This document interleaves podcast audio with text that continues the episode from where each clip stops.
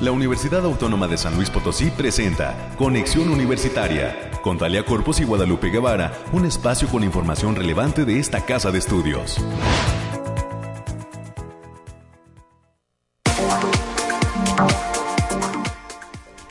Es viernes ya, primero de abril del año 2022. Muy buenos días, San Luis Potosí, México, el mundo. Soy Talia Corpus y a nombre de todo el equipo que hace posible este esfuerzo de comunicación, le doy la bienvenida y le pido que se quede con nosotros en la sintonía de Radio Universidad a lo largo de la siguiente hora y hasta las 10 de la mañana.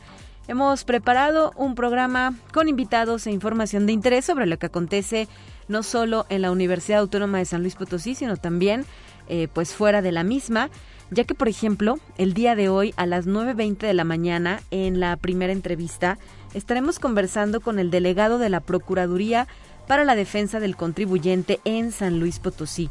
Le invito a que no se pierda esta charla con el licenciado Sergio López González, quien nos va a hablar sobre esta campaña que han emprendido ya desde hace algunas semanas en torno a la declaración fiscal y que lleva por título Declara fácil y a tiempo 2022. A las 9.30 de la mañana estaremos enlazándonos en la línea telefónica hasta la zona media del estado potosino, donde podremos eh, encontrar al doctor Juan Fernando Cárdenas González, quien es director del Centro de Investigación y Extensión Zona Media El Balandrán, y eh, pues que justamente nos va a compartir cuáles son las expectativas, los proyectos, los planes al asumir esta dirección. Hay que recordar que hace apenas algunas semanas le fue eh, pues notificada esta gran responsabilidad como lo es encabezar los esfuerzos de este Centro de Investigación y Extensión Zona Media, mejor conocido como El Balandrán, que se localiza en el municipio de Ciudad Fernández. El último tema, el último bloque de entrevista de hoy será para conversar con el doctor Luis Cabrera Chim y la doctora Blanca Araceli Rodríguez Hernández, quienes son docentes de la Facultad de Psicología y nos traen la invitación a las próximas charlas del seminario titulado Las didácticas disciplinares en Latinoamérica, Español y Matemáticas, que justamente se van a realizar el próximo lunes. Estos son los temas de entrevista que tenemos pactados para la edición del día de hoy, viernes primero de abril además de las secciones de costumbre que usted ya conoce. Abordaremos eh, pues las noticias universitarias con la licenciada América Reyes. Estaremos también presentándole información de la COVID-19, los eh, temas nacionales de lo que sucede en otras instituciones de educación superior de México y nuestra pequeña dosis de ciencia para concluir con nuestra emisión. Saludos a todas las personas que están ya en la sintonía del 88.5 FM, del 1190 de amplitud modulada en la ciudad de San Luis Potosí capital y con cobertura eh, pues en el área conurbada y no podemos dejar de mencionar el 91.9 FM que tiene como sede Matehuala y también llega a diferentes municipios del altiplano potosino, inclusive hasta el sur del estado de Nuevo León. A quienes lo hacen a través de internet en la página radiotelevisión.uslp.mx y pues a quienes van a nuestro Spotify, eh, que se ubica eh, nuestro programa en el perfil de la UASLP, poco después del mediodía, ya está disponible para pues eh, poder escucharlo. Si en alguna ocasión no tiene oportunidad de acompañarnos en vivo, ahí va a encontrar nuestros programas. Son las 9 de la mañana ya con 5 minutos. Antes de entrar con los temas del noticiario, me gustaría recordarle a las personas que se comunicaron el pasado miércoles para pedir boletos para la Orquesta Sinfónica de San Luis Potosí, que todavía eh, tienen oportunidad de recogerlos hoy. Se trata de María Elena Soto Betancourt y Tania Rebeca Ramírez González, quienes no han pasado por su pase doble.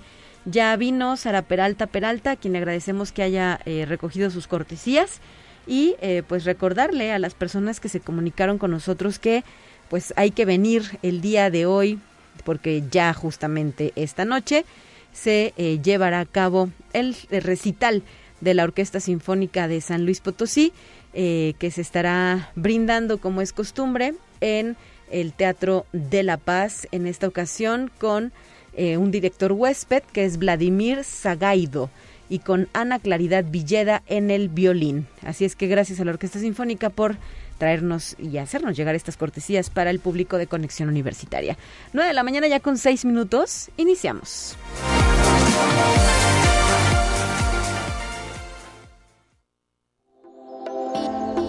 Aire, frío, lluvia o calor. Despeja tus dudas con el pronóstico del clima. Y para este bloque de información recibo la línea telefónica Alejandrina Dalemese desde el Laboratorio de Variabilidad Climática UASLP. Bienvenida Alejandrina, muy buenos días. Hola, muy buen día, Talia. Te traigo el pronóstico más cercano de nuestro estado, que en esta ocasión consta del primero al 3 de abril, del, perdón, al 3 de abril. En el altiplano potosino estarán con temperaturas máximas de 35 grados centígrados y mínimas de 10. Cielos mayormente despejados con lapsos de nubes dispersas cielos medio nublados con espacios de sol de importancia, sobre todo para este sábado y domingo. Además, para este fin de semana se presenta un ligero potencial de precipitaciones aisladas que se prevén con vientos ligeros a moderados que pueden llegar de los 20 kilómetros por hora y tener posibles ráfagas que pueden llegar a superar los 40 kilómetros por hora. En la zona media tendrán temperaturas máximas de 40 grados centígrados y mínimas de 15, cielos medio nublados con espacios de sol de importancia. Se esperan vientos ligeros de 15 kilómetros por hora y posibles ráfagas de ligeras a moderadas que pueden llegar a superar los 30 kilómetros por hora. Y en la Huasteca Potosina estarán con temperaturas máximas de 39 grados centígrados y mínimas de 21. Cielos medio nublados con espacios de sol de importancia. Vientos ligeros de 15 kilómetros por hora y posibles ráfagas de ligeras a moderadas que pueden llegar a sobrepasar los 30 kilómetros por hora. En la capital Potosina se presentarán temperaturas máximas de 33 grados centígrados y mínimas de 10. Cielos mayormente despejados con algunas nubes dispersas pero ligeras. Vientos moderados con velocidades de 20 kilómetros por hora y posibles ráfagas de moderadas a fuertes que pueden llegar a superar los 40 kilómetros por hora. Nuestras recomendaciones para estos días, Talia, es que es avisarles que continúa el factor de radiación ultravioleta a nivel alto por lo que se debe considerar no exponerse al sol más de 25 minutos consecutivos en horas de mayor insolación. También avisarles que hay que tener precaución por las altas temperaturas en la mayor parte de nuestro estado, especialmente en las regiones media y huasteca, y mantenerse bien hidratados para evitar golpe de calor. Hasta aquí el pronóstico, Talia. Muchísimas gracias, Alejandrina. El próximo lunes estarás de regreso para actualizarnos esta información. Excelente fin de semana para ustedes. Bonito fin de semana. Hasta pronto.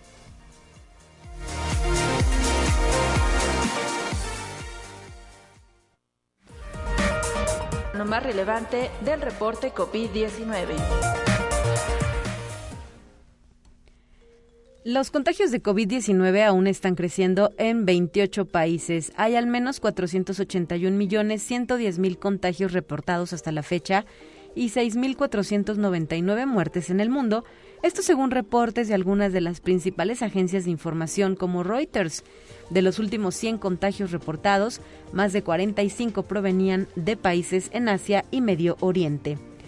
El número de muertos por coronavirus subió, subió, subió la semana pasada en más de un 40%, probablemente debido a los cambios en cómo se reportan los fallecimientos por COVID en el continente americano y por nuevas cifras ajustadas en India, según el reporte publicado por la Organización Mundial de la Salud.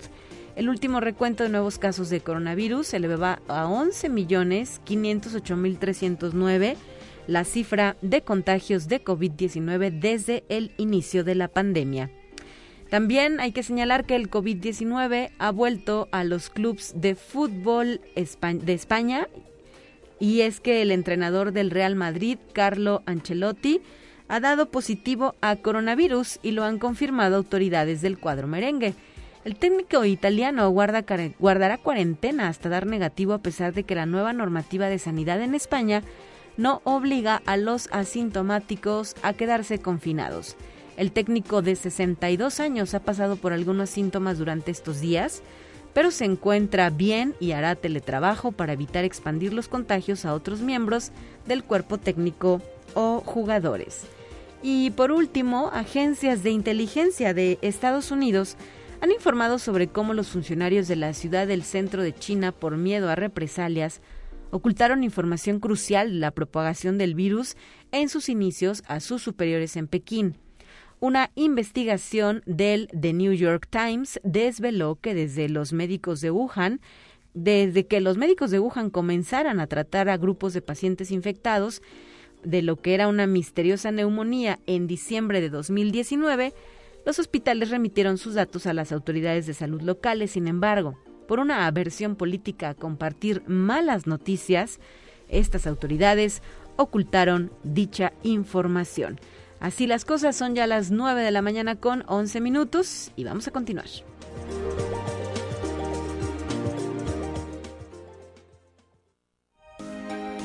Escucha un resumen de Noticias Universitarias. La licenciada América Reyes ya nos acompaña en cabina para dar pie a este bloque de información. Muy buenos días, América. Hola Tara, muy buenos días para ti, para quienes nos sintonizan a través de las diferentes frecuencias. Saludos a nuestros compañeros allá en el campus Matehuala. Y bueno, pues estamos terminando mes, pero también, semana, perdón, y estamos iniciando ya, El, ya el cuarto mes de este año que se está pasando súper rápido. Así es, abril, ¿verdad? el mes del niño, ayer decía Lupita. Exactamente, es el mes del niño. Y bien, la Unidad Académica Multidisciplinaria Zona Media realizó en línea el primer seguimiento para la acreditación de la licenciatura en Mercadotecnia, así como la reacreditación de las licenciaturas en Administración en Contaduría Pública y Finanzas, Finanzas por parte del Consejo de Acreditación de la Enseñanza de la Contaduría y Administración, el CASECA, en que basaron los trabajos el rector de esta casa de estudios el doctor Alejandro Javier Cermeño Guerra, y el director del campus, el maestro Fernando Cervantes Rivera, quienes recibieron de los evaluadores, los maestros María de Lourdes González Corpus, Gerardo Israel Islas Guzmán y Luis Rubén Martínez Ortega, el reconocimiento por buscar siempre la calidad educativa en todos los rincones de la institución. Pues vaya un, un, eh, un abrazo hasta allá y también porque también esto va en el marco de su 38 aniversario también de la, de la fundación. Así es, enhorabuena a nuestro campus Río Verde que se mantiene pues con este nivel, ¿verdad? Buscando las acreditaciones o las reacreditaciones para garantizar la calidad de esta educación que se imparte ahí en el campus, que también está celebrando sus 38 años. Así es. Y bueno, y el día de hoy también tenemos muchas actividades y es que la Facultad de Ciencias Sociales y Humanidades invita a la conferencia Las batallas en el desierto, análisis sobre la filosofía de lo mexicano. La cita es el día de hoy, viernes primero de abril, a partir de las 12.30 horas en el aula A11, edificio A de aquella entidad académica. Y también el día de hoy arrancan las actividades de la Universidad Regional Conde 2022 que tendrán verificativo hasta el próximo viernes 8 de abril.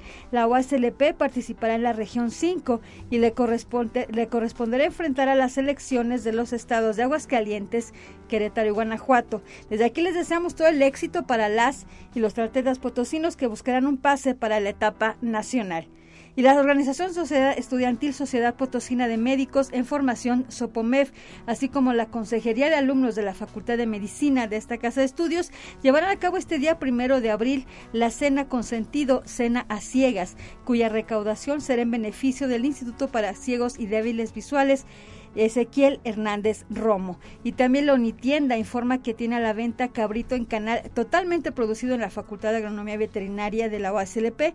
El costo de la pieza es de 1.100 pesos y cada una tiene un peso aproximado de entre 5 y 6 kilogramos. Para mayores informes al teléfono 44 44 49 1207 o al 44 48 26 13 14. La extensión es la 1138. Los interesados pueden escribir un correo a isabel.vázquez.uaslp.mx o sergio.garcía.uaslp.mx. Y apenas para el fin de semana, ¿no? Preparar un cabrito. Exactamente. Si lo puede comprar de una vez y ya para la próxima semana, también que ya nos vamos de vacaciones. Ándale. Excelente idea. Y bueno, y el protocolo tiene que ver con la inclusión a la diversidad en todos sus aspectos, ya sea de religión, credo, sexualidad, pues se debe respetar a los demás. Así lo dijo el maestro Aníbal Gotelli, quien es presidente del Centro Interdisciplinario de Estudios Culturales en Argentina y también presidente de la Organización Latinoamericana de Ceremonial o LACER, al ofrecer una conferencia en el de la Facultad de Derecho, abogado Ponciano Arriagaleja. Y la Coordinación Académica en Arte invita a la presentación del libro Paisajes de Azúcar de los autores Tania Covarrubias y Cristóbal Barreto. Esto va a ser el próximo lunes 4 de abril a las 13 horas en las instalaciones de la Caja Negra de la Coordinación Académica en Arte. Esto está allá en la zona universitaria poniente. Y también decirles que se encuentra abierta la convocatoria 2022 de la Revista Mexicana de Educación Ambiental, Jandiecua. En este número especial se busca profundizar y reflexionar sobre cuatro temas clave. El primero es la ciudadanía global hacia el cumplimiento de la Agenda 2030. El segundo son desafíos y competencias con el uso masivo de las TICs. El tercero, desarrollo de competencias y pensamiento crítico. Y el cuarto, educación ambiental y TIC. La fecha límite para recepción de artículos es el próximo 15 de julio de 2022. Pueden consultar la convocatoria completa a través de la página https puntos diagonal diagonal ambiental.uaslp.mx. Y la Defensoría de los Derechos Universitarios invita al curso Política de Drogas y Derechos Humanos en San Luis Potosí. Este curso tiene una duración de 30 horas. Las inscripciones están abiertas ya y hasta el próximo 25 de abril de este año. El costo de recuperación es de mil pesos con 50% de descuento a la comunidad UASLP. Para mayores informes pueden mandar un correo a políticasdedroga.gmail.com. Y la Facultad de Ingeniería de esta Casa de Estudios invita a los estudiantes de los últimos semestres de la licenciatura que estén interesado, eh, interesados en continuar sus estudios a participar en el evento Puertas Abiertas, posgrados de Ingeniería a tu alcance, mismo que se va a desarrollar del 2 al 6 de mayo del 2022. Para mayores informes e inscripciones a través de la página www.a.uaslp.mx diagonal CIEP diagonal PA. Muy bien. América, muchísimas gracias por estos temas que nos has ofrecido y estaremos de regreso contigo el próximo lunes. Excelente fin de semana, cuídese. Hasta la próxima.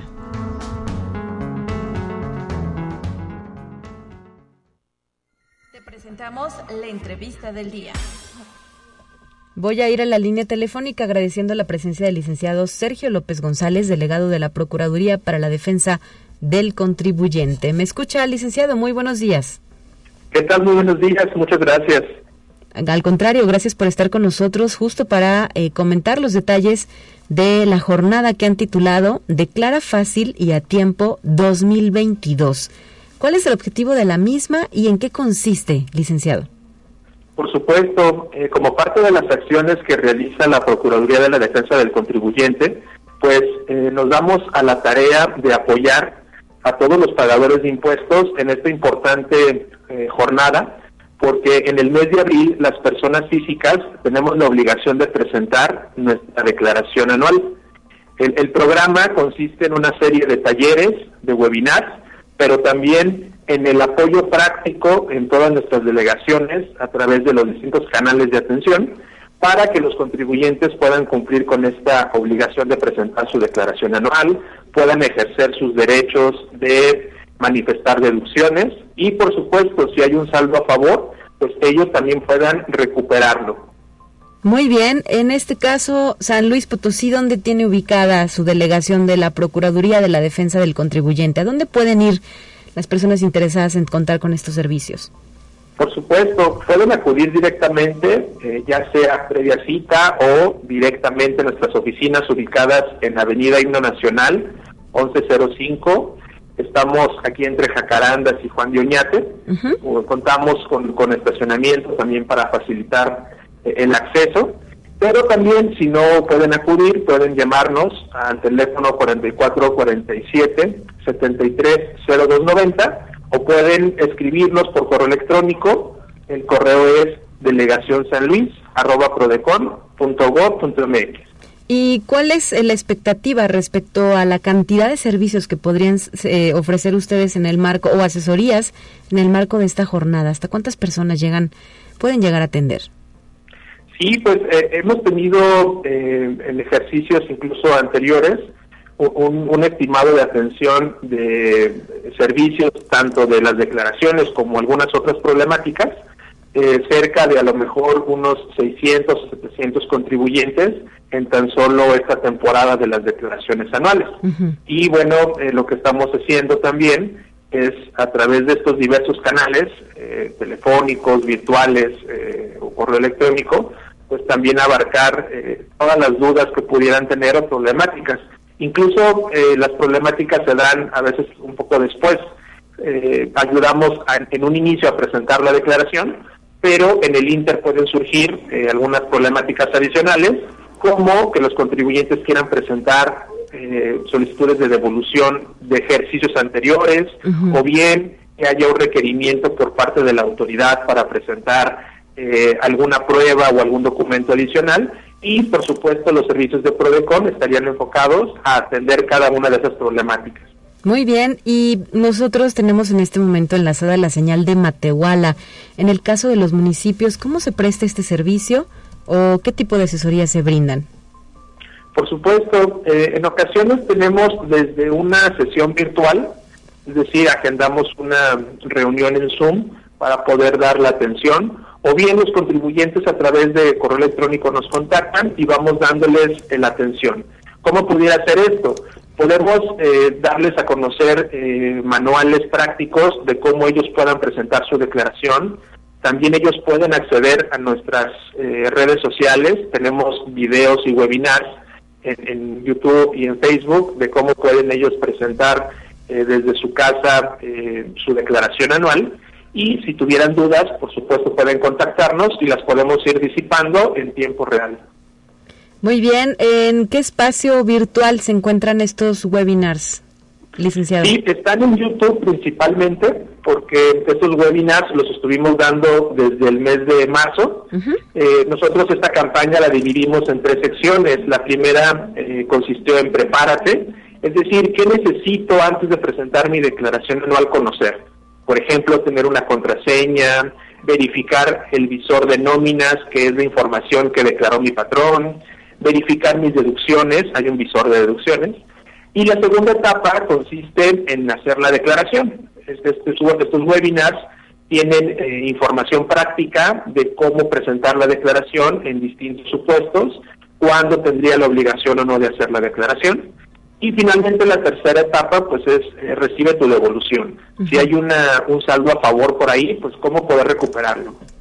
¿Y la respuesta cómo ha sido al momento? Ya eh, pues marzo concluyó ayer, me imagino que pues van avanzando en este proyecto. Por supuesto, hay contribuyentes, eh, la verdad es que muy cumplidos, que desde eh, pues antes de las 9 de la mañana que abrimos aquí en la delegación, pues ya se encuentran esperando eh, para cumplir con esta obligación. Y durante todo el mes, pues suponemos que así va a ser. Entonces, hay también una buena recepción de parte de los contribuyentes en esta información tanto de que cumplan con, la presentación de su declaración, pero también pues el beneficio de que si hay por ahí una devolución de impuestos, pues también ellos puedan tener eh, algo más en el bolsillo. A lo mejor se me está escapando preguntar, ¿y qué costo tienen este tipo de asesorías o servicios? Eh, pues, excelente pregunta, porque también a lo mejor se me pasaba comentarlo. Todos los servicios que brinda Prodecon son totalmente gratuitos.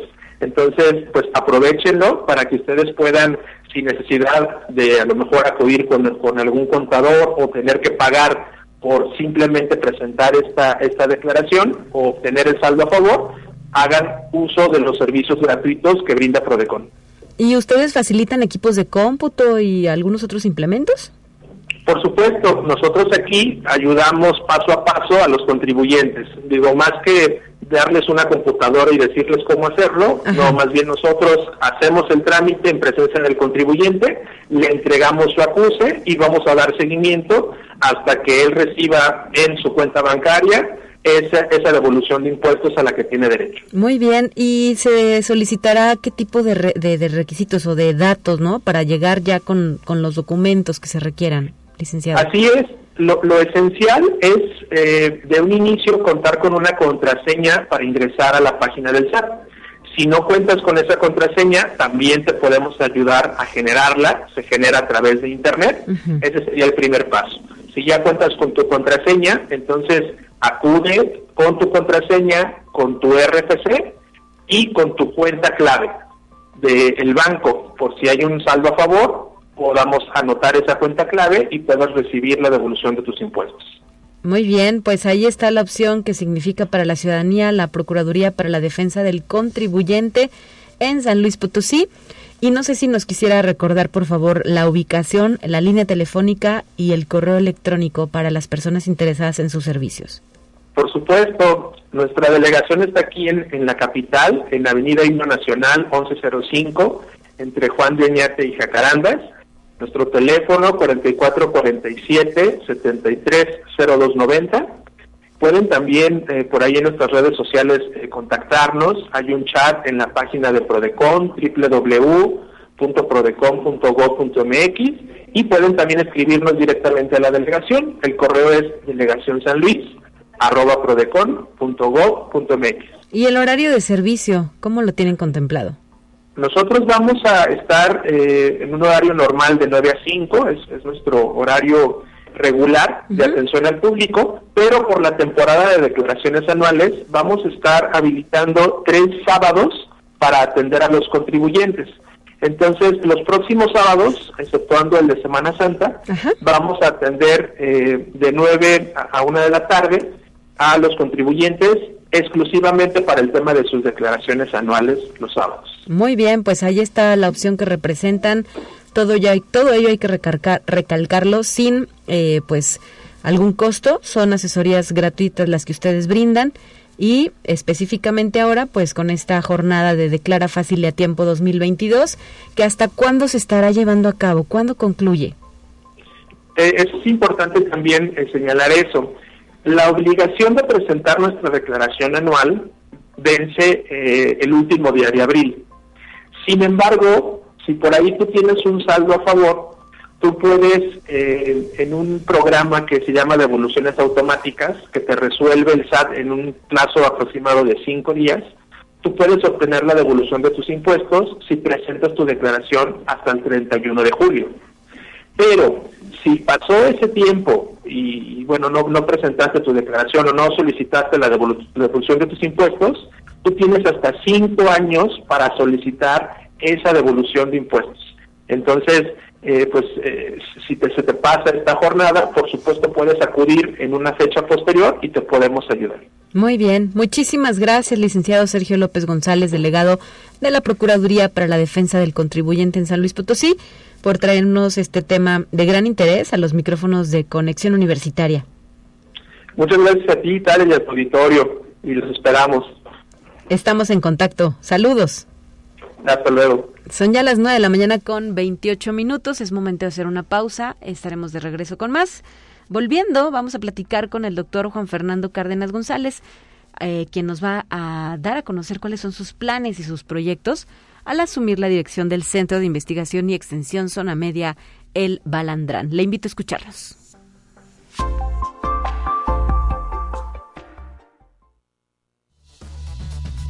Vamos a una breve pausa. Acompáñanos.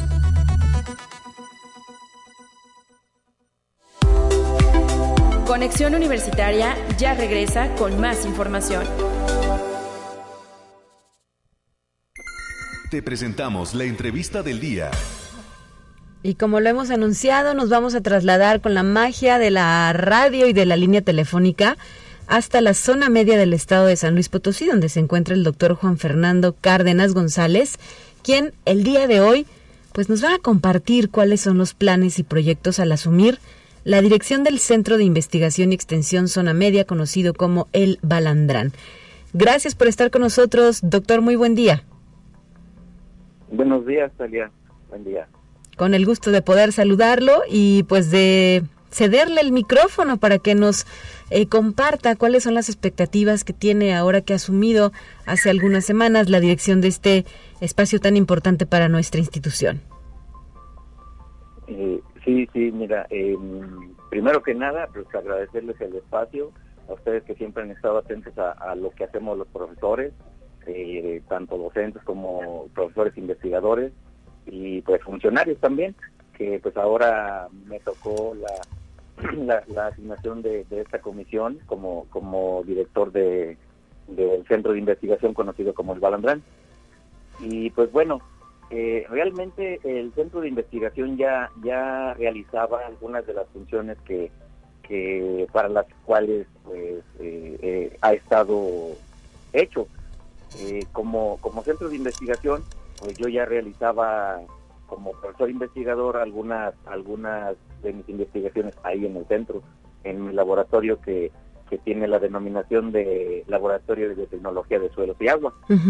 Entonces, eh, le brindábamos servicio al público para poder determinar eh, qué, qué contaminantes, ya sea a nivel microbiológico o de tipo inorgánico, podrían estar presentes en sus cultivos y pues darles una posible solución, alguna alternativa eh, y, antes que nada pues antes al uso de, los agroquímicos porque ese es un problema muy muy grave en la zona. Entonces nosotros tratando de, realizar las cuestiones más verdes más naturales pues por ahí brindábamos investigaciones de tipo natural. Así es. Por cuántas áreas está integrado este centro doctor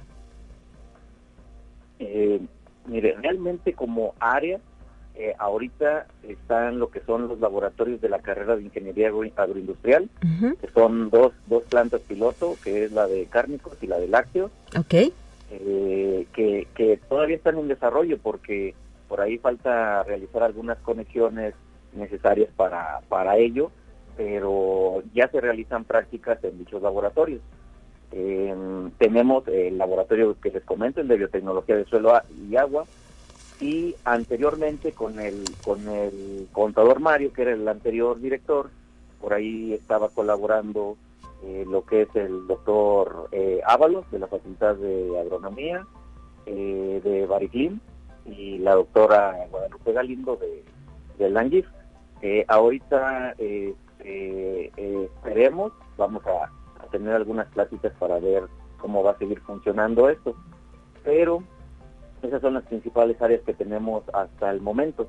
Eh, con ayuda, déjeme le comento, eh, con ayuda de otros institutos de investigación que me han estado apoyando y les agradezco mucho a los, a los distintos directores de, de los institutos, por ejemplo, del Instituto de Física, del Instituto de Geología, del Instituto de Investigación eh, en Comunicación Óptica, del, Instituto de, de Investigaciones en Zonas Desérticas y, también del Instituto de Metalurgia, pues eh, estamos por ahí elaborando un plan eh, que involucre todas estas áreas. Obviamente, pues yo como trabajo también lo que son áreas duras, áreas exactas, pues eh, digamos que, que tengo ahí cosas, muchas cosas en común con, con estos, con estos profesores investigadores, con los directores, quienes realizan también ese tipo de, de estudios. Excelente. Em, doctor Juan Fernando Cárdenas, eh, ¿qué eh, perspectiva o qué panorama pinta para lo que resta de este 2022? ¿Hay algún otro proyecto al que le gustaría apuntalar o, apostar con mayor fuerza? ¿Qué se ha eh, trazado usted como metas a seguir dentro de esta labor de director del centro de investigación? Eh, sí, claro. la, la, principal meta que tenemos, y, esto también de acuerdo al, a los planes de, nuestro señor rector, el doctor Germeño, pues obviamente es que el centro de investigación pueda ser un referente como siempre se ha intentado hacer en, en la zona media, pero no solamente a nivel regional, sino estatal e internacional, porque por lo menos en investigación lo que yo he realizado ya, ya tiene trascendencia a nivel internacional. Ya eh, por ahí anteriormente también obtuve eh, algún premio que, que pues involucra la, la investigación, o sea, la, la, cantidad de investigación que se realiza y pues es parte realizada ahí en el Balandrán. Excelente. Adelante, doctor. También, déjenme le, comento, que mm, aparte de, que de, eso que le comento, eh, el centro buscamos, obviamente, pues que sea eh, que cree sus propios recursos. Autofinanciable. Exactamente. Entonces es muy importante para nosotros el poder eh, hacer que nuestros propios profesores que, que están en zona media, en la universidad, en la unidad académica multidisciplinaria de zona media, pues que también participen, porque el centro no nada más es un centro de investigación, es un centro de investigación y extensión. Entonces, aparte del conocimiento que se crea ahí y que se pueda difundir eh, a, la, a la comunidad, también la vinculación con muchos sectores es de suma importancia.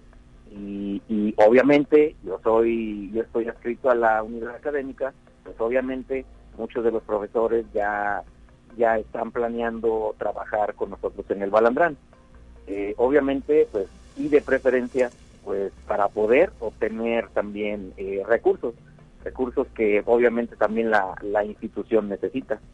así es. Y en este momento tienen ustedes en marcha algún proyecto con estas características. No sé si han obtenido recursos de CONACYT, de alguno de sus fondos. Eh, no, no, aún no. Aún no hemos llegado a, esa parte. Eh, es por eso que con los directores de los institutos de investigación, eh, pues ahora sí que yo estoy eh, asesorándome con ellos, ya que ellos ya tienen mucha experiencia en ese, en ese sentido, y, van a apoyar, van a apoyar eh, al, al Balandrán. Entonces, eh, vamos a tener algunas reuniones para, para ver de qué manera ellos, con, con su experiencia, con sus equipos, etcétera, también nos pueden ayudar a, realizar la función por la cual fue hecha o está el Balandrán. ¿Alguna vez imaginó que asumiría esta responsabilidad, doctor? ¿Cómo le cayó la noticia? Pues, pues no, fíjese, que, sí, sí es algo, pues, es algo complicado porque realmente yo tengo apenas desde el 2017 acá en como profesor investigador en, la unidad académica y pues cinco años después que, que, me den la oportunidad de, estar trabajando eh, en la dirección del lugar donde yo estaba haciendo investigación pues eh, es, algo es algo que sí es un reto, es un reto muy grande, porque no es lo mismo nada más realizar investigación, llegar y, hacer mi trabajo, a ya estar asumiendo otras responsabilidades, porque el centro aparte sirve sirve como como como centro de reunión eh, de lo que le comenta, de lo que le comentaba la vinculación. sí. Nos vinculamos con, con lo que es gobierno también. Entonces, muchas de las charlas que se tienen eh, de gobierno, pues también las hacen en Balandrán y pues uno tiene que estar al pendiente de todo lo que ellos necesiten, eh, de, los convenios que se puedan crear con la universidad, eh, todo, todo en ese sentido, pues en cierta forma uno como profesor investigador no lo preparan en las, en las cuestiones administrativas. Entonces, en ese sentido, pues yo también estoy aprendiendo muchas cosas. Así es, una curva de aprendizaje, ¿verdad? Para eh, poder desempeñar de mejor manera este papel de director del Centro de Investigación y Extensión Zona Media El Balandrán. Si em, pudiéramos mencionar algunas carreras que se involucrarían con sus actividades del centro, ¿cuáles serían, doctor Juan Fernando Cárdenas? Eh, mire, hasta, hasta el momento de los con los que he platicado, con los profesores que he platicado, pues es de la carrera de Ingeniería Mecatrónica, eh, lo que es la, carrera obviamente de, ingeniería agroindustrial, este, pues obviamente por mi parte. Eh, de la Facultad de Ciencias también hay profesores que van a estar colaborando conmigo. De hecho, antes ya habíamos tenido por ahí pláticas y ellos con mucho gusto van a estar eh, colaborando con nosotros de la Facultad de Ciencias. también con, con quien siempre he estado colaborando es con la Facultad de Ciencias Químicas, que, que es mi, mi facultad. Yo soy yo soy este, salido de la Facultad de Ciencias Químicas, entonces, pues obviamente muchos de los profesores con los que he estado colaborando y que fueron mis maestros, me van a estar apoyando también y esperemos que de ahí salga un proyecto grande que nos que nos ayude a, a, a poner más en el mapa al Balambrán. Muy bien, pues muchísimas felicidades por este nombramiento. ¿Ya, ya cumplió el mes, doctor, al frente del mismo? Eh, sí, sí, sí. El nombramiento me lo hizo el, doctor Cermeño el 24 de febrero. bueno, pues muchas felicidades. Ya un primer mes, el pasado 24 de marzo, al frente de este Centro de Investigación y Extensión Zona Media, el Balandrán. Le queremos agradecer que nos haya regalado estos minutos para Conexión Universitaria y por supuesto que le reiteramos la invitación para regresar las veces que sea necesario para comentar temas de interés sobre sus actividades. Sí, sí, sí, muchas gracias. Ya nos estaremos poniendo en contacto para cuando estas reuniones que tengamos con los directores de los institutos nos den la oportunidad de crear un proyecto que, sea grande a nivel institucional y, y pues de lo cual podamos estar muy, muy orgullosos eh, como universitarios. Gracias y un abrazo a la distancia. Felicidades. Muchas gracias. Igualmente, hasta luego. Hasta la próxima, 9 de la mañana ya con 42 minutos. Tenemos más información. Le invito a escuchar.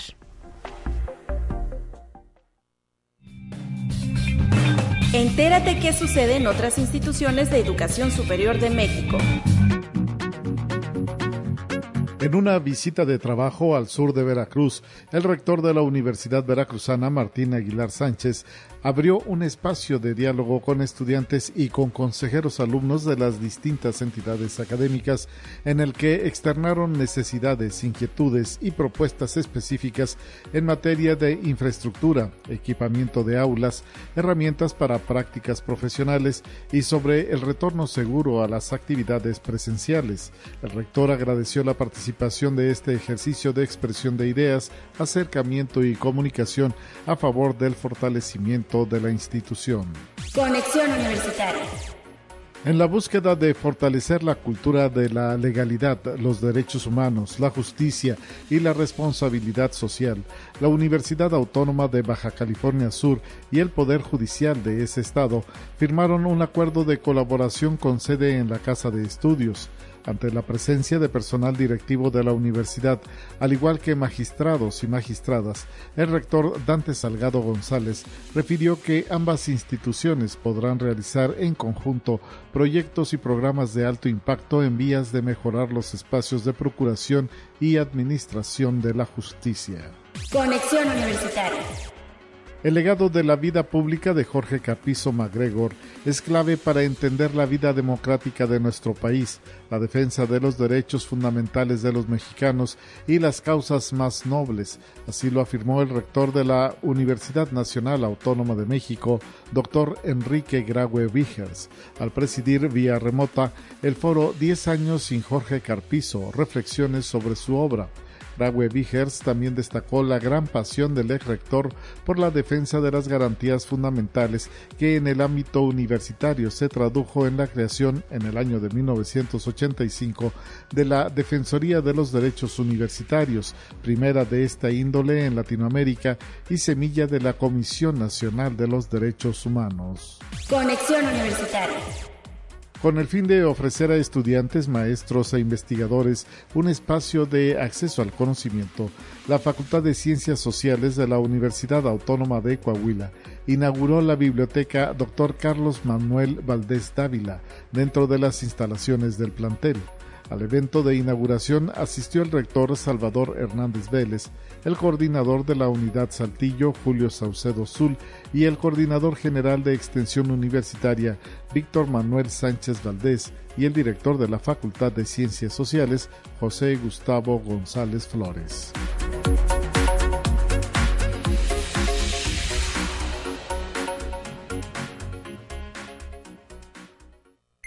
Te presentamos la entrevista del día. Y hoy en la línea telefónica nos acompañan docentes de la Facultad de Psicología. Se trata de la doctora Blanca Araceli Rodríguez Hernández. Muy buenos días, doctora. Buenos días. Y el doctor Luis Cabrera Chim, quien también ya está en la línea telefónica. Buenos días, doctor. Buenos días. Hoy para platicar e invitar a las próximas charlas del seminario titulado las didácticas disciplinares en Latinoamérica, español y matemáticas, que se impulsa desde esta entidad académica junto con quién. Por favor, adelante con la información. Hola, buenos días. Bueno, pues esto es un esfuerzo que estamos haciendo eh, en dos instituciones que estamos trabajando sobre las didácticas disciplinares. Estamos en la Facultad de Psicología, aquí de la Universidad de San Luis Potosí, así como en la Escuela Normal Veracruzana Enrique Benjamin de Veracruz. ¿Y hace cuánto que inició este seminario? No la, perdóname, pero no la escuchamos, doctora. No sé si pudiera acercarse a la bocina para escucharla mejor. Claro que sí. Ahí está mejor. El seminario, el seminario empezó el año pasado, en el mes de noviembre, hicimos la primera sesión. ¿Y en qué consiste? Bueno, este es un seminario en el cual queremos discutir sobre las didácticas disciplinares, particularmente de español y matemáticas, sobre los procesos que pueden ocurrir para desarrollar y potenciar los aprendizajes en estas dos disciplinas. que son eh, materias de gran importancia, gran relevancia para la formación ciudadana, y que la discusión de estos elementos pues, cobra gran relevancia, y más sobre todo en estos tiempos, luego que salimos de una pandemia. Así es, y ahora ¿a quién van a presentar y qué días estará disponible las charlas eh, del seminario? Bueno, la siguiente sesión es el día lunes 4 de abril a las 4 de la tarde. En la didáctica de Benio tendremos a la doctora Alejandra García Aldeco. Ella eh, trabaja en la Fundación Zorro Rojo. Esta fundación se dedica al trabajo con la alfabetización de niños y niñas en condiciones marginales. Eh, radica en la ciudad de Querétaro. Y también en el área de matemáticas vamos a presentar a la doctora Virginia García Cuello. Ella trabaja el tema de las matemáticas y por la tecnología y es docente de la Universidad Católica de Perú. ¿A quiénes podría interesar este seminario, eh, docentes?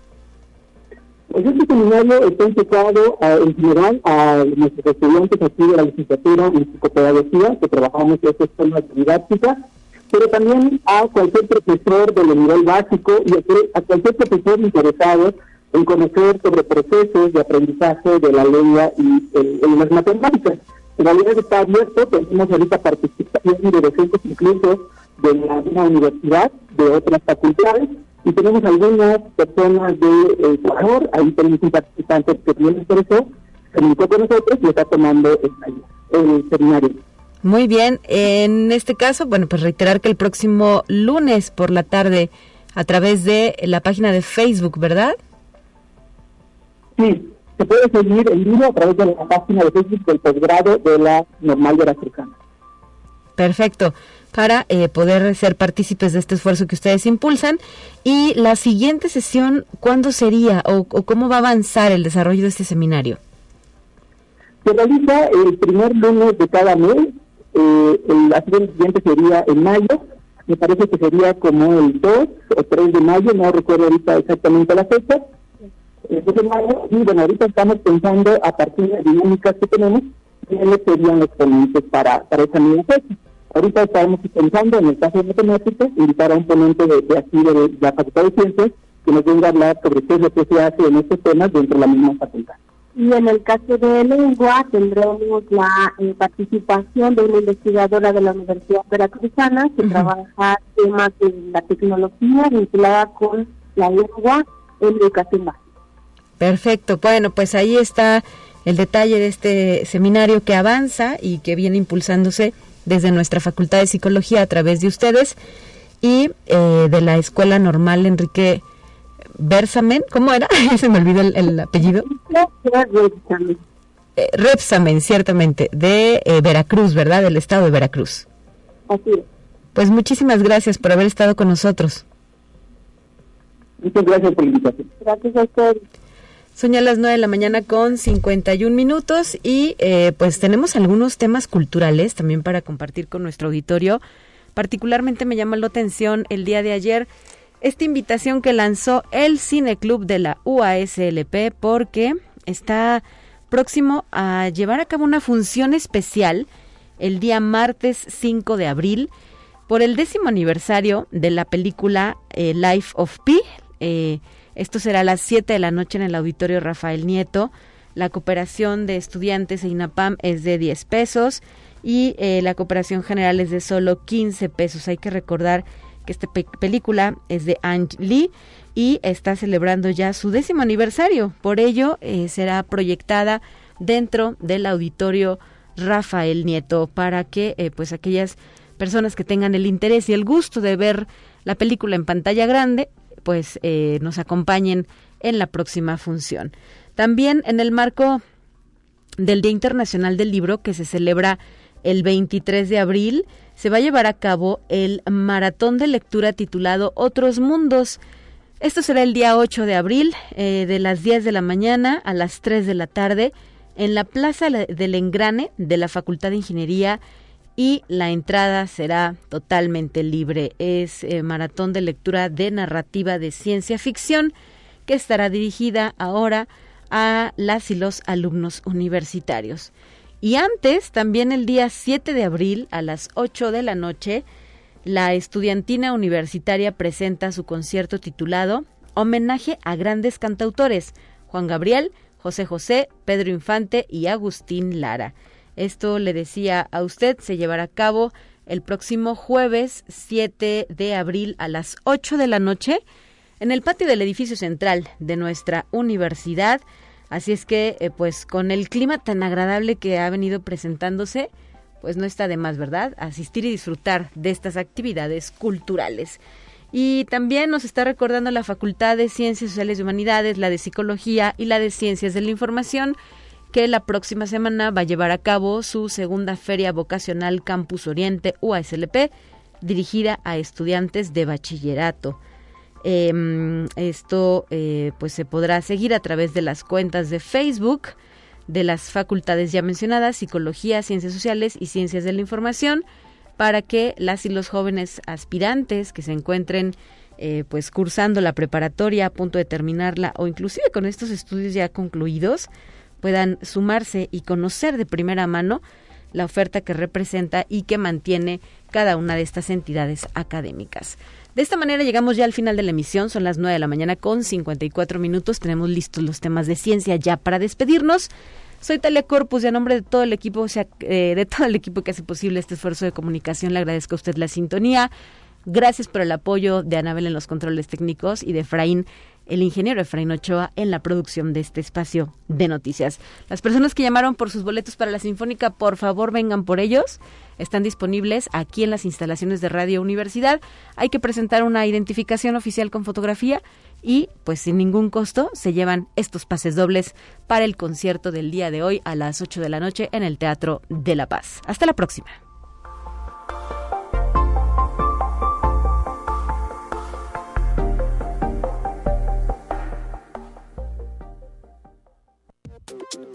Así avanza la ciencia en el mundo. Descubre investigaciones y hallazgos que hoy son noticia.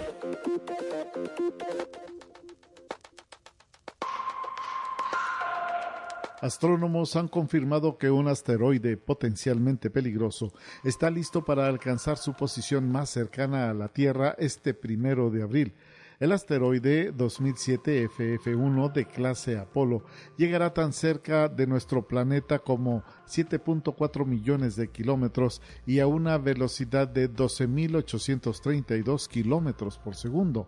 Sin embargo, a pesar de la proximidad en el espacio que puede causar cierta aprensión, no hay riesgo de colisión. Conexión Universitaria la empresa de tecnología Dyson, con sede en Reino Unido, presentó su primer producto portátil de audio, unos auriculares de diadema con cancelación de ruido y purificadores de aire. El dispositivo, denominado Dyson Zone, al parecer se presenta como respuesta a la pandemia del COVID-19, aunque la empresa reveló que ha estado en desarrollo durante seis años y se produjeron más de 500 prototipos hasta dar con el diseño final. Conexión Universitaria. La atracción por el alcohol parece remontarse a hace millones de años, cuando nuestros ancestros primates descubrieron que el olor del alcohol los llevaba a frutas maduras, fermentadas y nutritivas. Esto se desprende de un nuevo estudio, aunque esta idea no es nueva. El actual estudio, dirigido por la primatóloga Christina Campbell de la Universidad Estatal de California Northright y su estudiante de posgrado Victoria Weaver, asegura que su investigación demostró que los primates salvajes sin interferencia humana consumen etanol que contienen las frutas. Conexión Universitaria. Un consorcio internacional de científicos ha publicado la primera secuencia completa y sin huecos de un genoma humano, dos décadas después de que el proyecto Genoma Humano produjera el primer borrador de la secuencia del genoma humano según los investigadores, disponer de una secuencia completa y sin huecos de los aproximadamente 3 mil millones de bases o letras de nuestro ADN es fundamental para comprender todo el espectro de la variación genómica humana y para entender las contribuciones genéticas a determinadas enfermedades.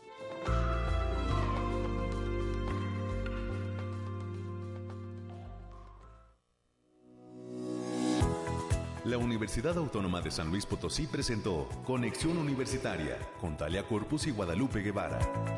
Sintoniza de lunes a viernes de 9 a 10 horas en Radio Universidad 88.5 FM y 1190 AM en San Luis Potosí. En el 91.9 FM con cobertura en el Altiplano Potosino.